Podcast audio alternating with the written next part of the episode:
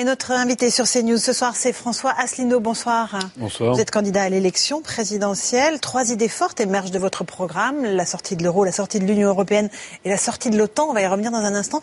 Un mot de l'actualité en Turquie. Le oui l'a emporté d'assez peu hein, en Turquie au référendum sur l'extension des pouvoirs du président Erdogan.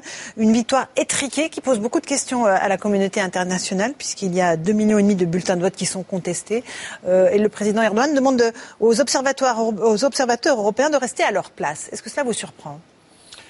Moi, ce qui me surprend, c'est que les observateurs européens ne s'intéressent pas à ce qui se passe en France. En France, il y a eu 55% des Français qui ont voté non au référendum de 2005. Et c'est en 2017 Oui, mais c'est mhm. comme si ce, non n'avait pas eu lieu.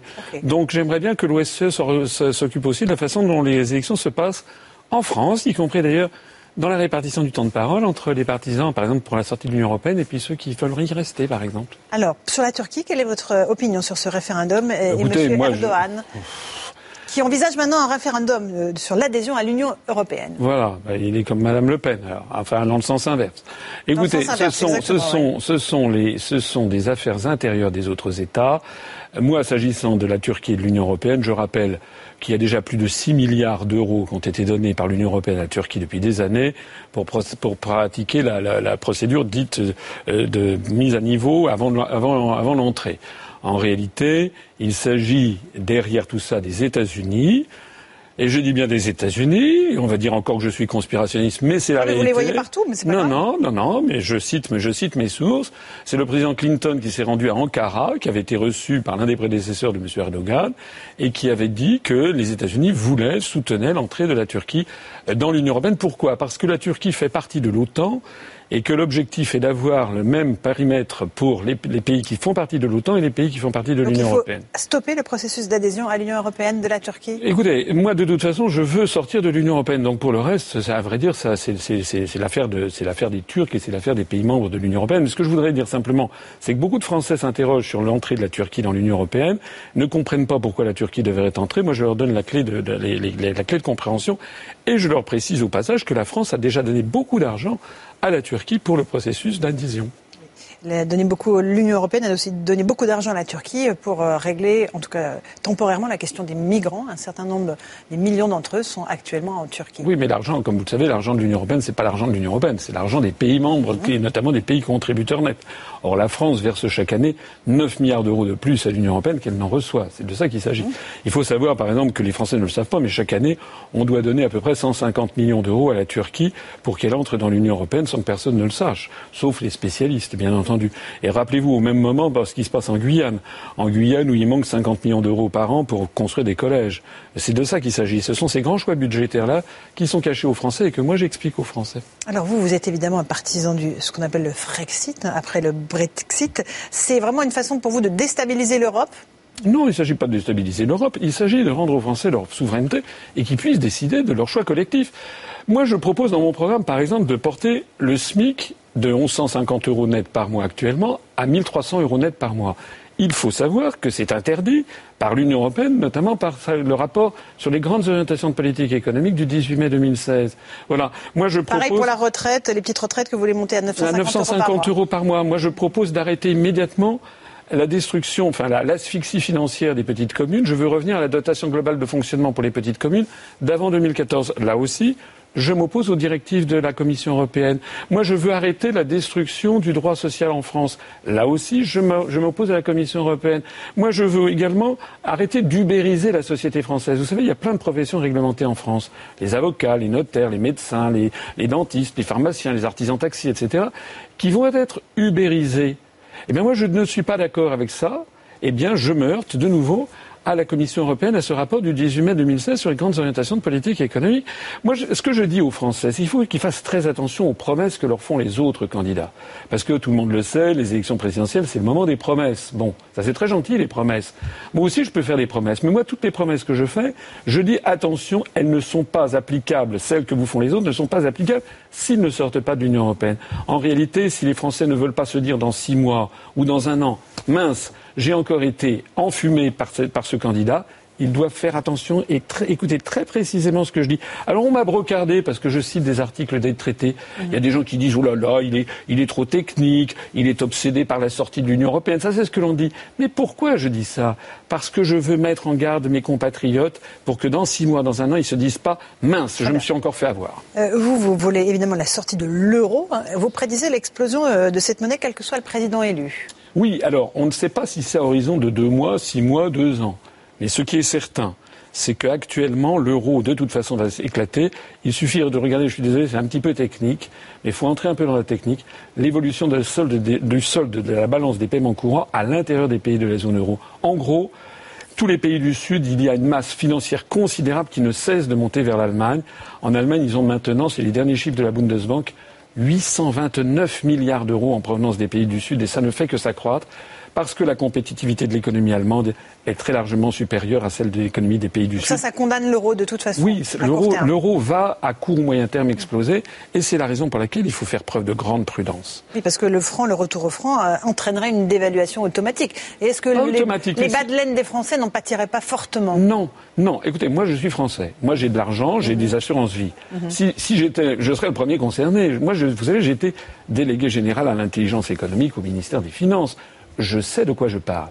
Si on crée le nouveau franc, ce nouveau franc, avec, ça n'aura rien à voir avec l'ancien franc. Hein. on ne reviendra pas à l'ancien franc, ça sera un franc égal 1 euro.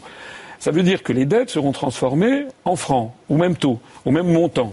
également la, la valeur des appartements. Ce nouveau franc, sans doute, au cours des semaines et des mois qui suivront, perdra à peu près 5 à 10 de sa valeur par rapport à l'euro restant. Mais l'euro restant ne sera déjà plus le même euro puisque la France sera sortie.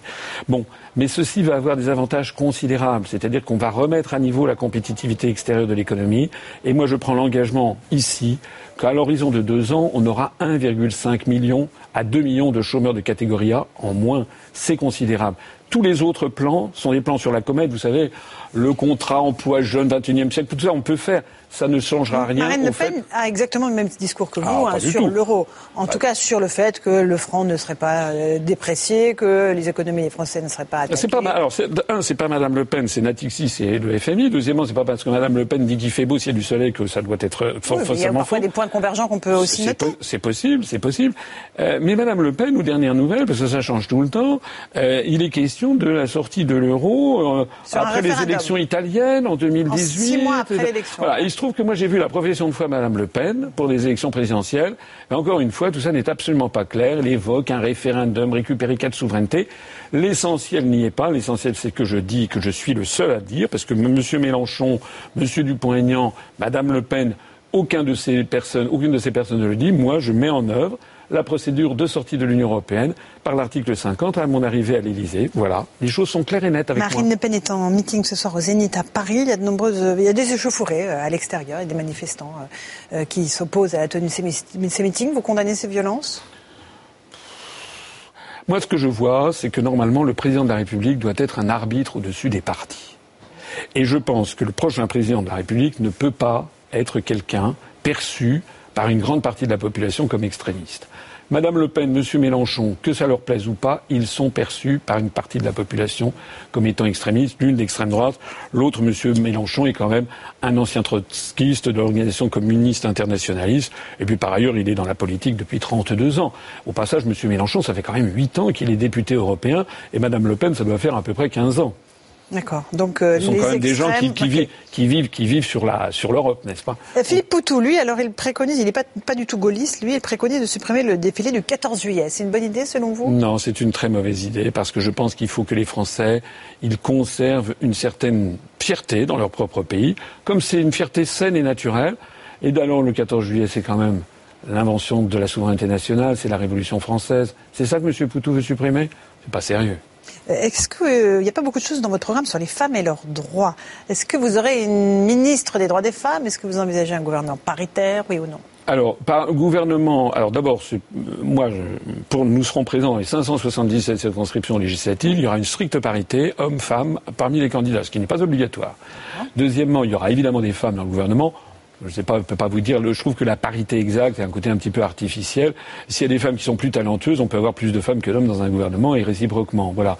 Ministre des droits des femmes, je trouve pas forcément que le titre soit judicieux, mais je pense quand même qu'il y a quelque chose à faire parce que ce qui est vrai, c'est qu'il y a encore beaucoup de violences, par exemple, qui sont faites aux femmes. Il paraît, d'après, j'ai vu des statistiques qui que j'ai trouvées effarantes. Il paraît qu'une femme a, une chance sur six, ou un risque sur six, plus exactement, de subir des violences sexuelles au cours de sa vie. Et il paraît que les violeurs, il y a 2% seulement des violeurs qui sont arrêtés et condamnés.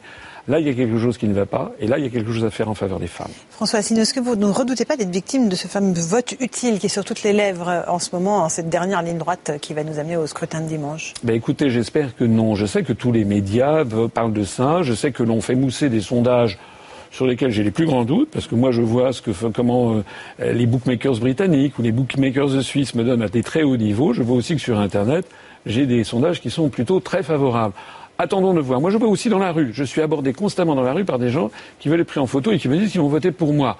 Alors moi, les sondages, je n'y crois pas trop. En tout cas, ce que je voudrais dire ici aux gens qui m'écoutent, c'est qu'il faut voter pour ses convictions au premier tour et arrêter de voter pour des gens qui nous ont menés là où nous sommes.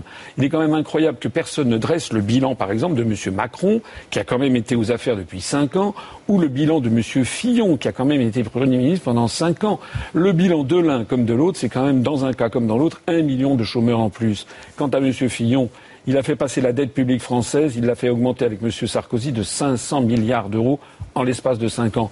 On n'avait jamais vu une telle augmentation depuis Vercingétorix. Alors qu'on ne vienne pas nous dire ensuite, nous donner des leçons de bonne gestion. D'ailleurs, M. Fillon devrait déjà bien gérer les Républicains qui sont un parti en faillite avec 69 milliards, millions d'euros de dettes auprès d'établissements bancaires. Moi, le parti politique que j'ai créé, qui, soit dit en passant, est désormais le quatrième parti politique de France en nombre d'adhérents et qui connaît des adhésions en nombre vertical. Combien vous en avez Nous avons, là, on, vient, on, va, on, va, on va franchir dans les, dans les heures qui viennent les 25 000 adhérents. Nous avons zéro euro d'emprunt bancaire et nous y tenons parce que mon seul patron, c'est le peuple français. Merci beaucoup François Asselineau d'être venu ce soir sur CNews pour nous parler de votre programme. Dans un instant, on va faire euh, euh, le match, le grand match de la présidentielle. A tout de suite sur CNews.